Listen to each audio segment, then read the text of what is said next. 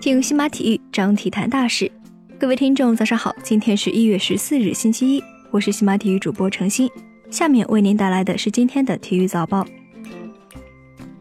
二零一九亚洲杯小组赛继续进行，在哈里发体育场进行的一组一场比赛当中，朝鲜零比六不敌卡塔尔。本场比赛开始后，卡塔尔进入状态极快，仅仅十一分钟，阿里三分钟两球便令球队二比零领先。卡塔尔将这种优势贯穿全场，阿里完成大四喜，胡西和哈桑各入一球，最终六比零战胜对手，提前出线。而朝鲜队以小组赛两场失利、净丢十球未入一球的尴尬战绩，提前告别了本届亚洲杯。亚洲杯小组赛的第二轮，伊拉克队与也门队交手，伊拉克这一次没有给对手机会。开场，零零后小将穆哈纳迪阿里在禁区前沿起脚攻门得手，一比零。第十九分钟，雷桑的射门打在也门球员身上，发生变线，二比零。伤停补时阶段，达乌德传中，阿巴斯攻门得手，最终伊拉克队三比零战胜也门队，获得两连胜，提前一轮小组出线。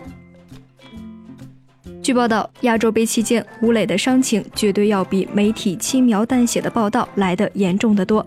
他真正的伤是肩锁脱位三度，具体表现为肩锁关节脱位比较严重，伴随着韧带拉伤。专业医生看过相关 X 光片后表示，这样的伤无法自然痊愈，必须需要进行手术才能够治愈，治愈期则需要三个月左右。NBA 的常规赛，雷霆主场以一百二十二比一百一十二击败马刺，成功复仇，结束三连败。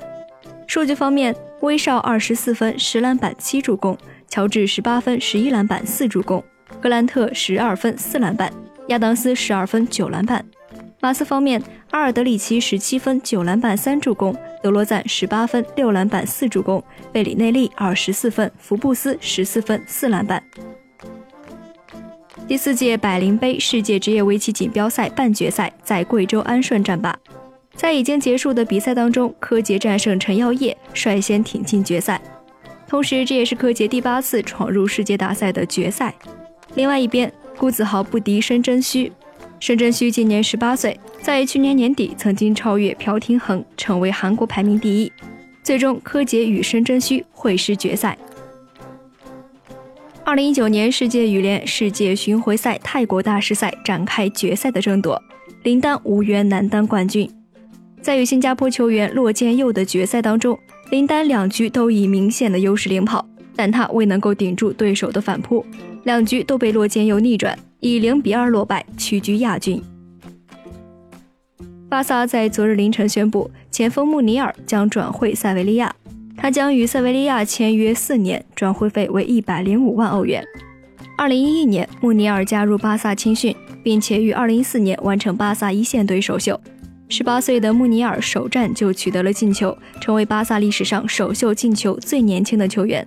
他分别在瓦伦西亚和阿拉维斯租借效力。卫冕冠军费德勒在接受澳网赛前采访时谈到了好友穆雷的退役。费德勒表示：“我想他的身体状况让他做出了这个决定。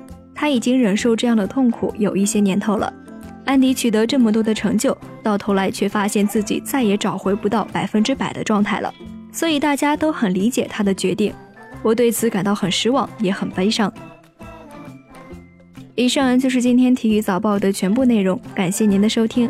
关注新马体育，我们将为您带来更多的体育资讯。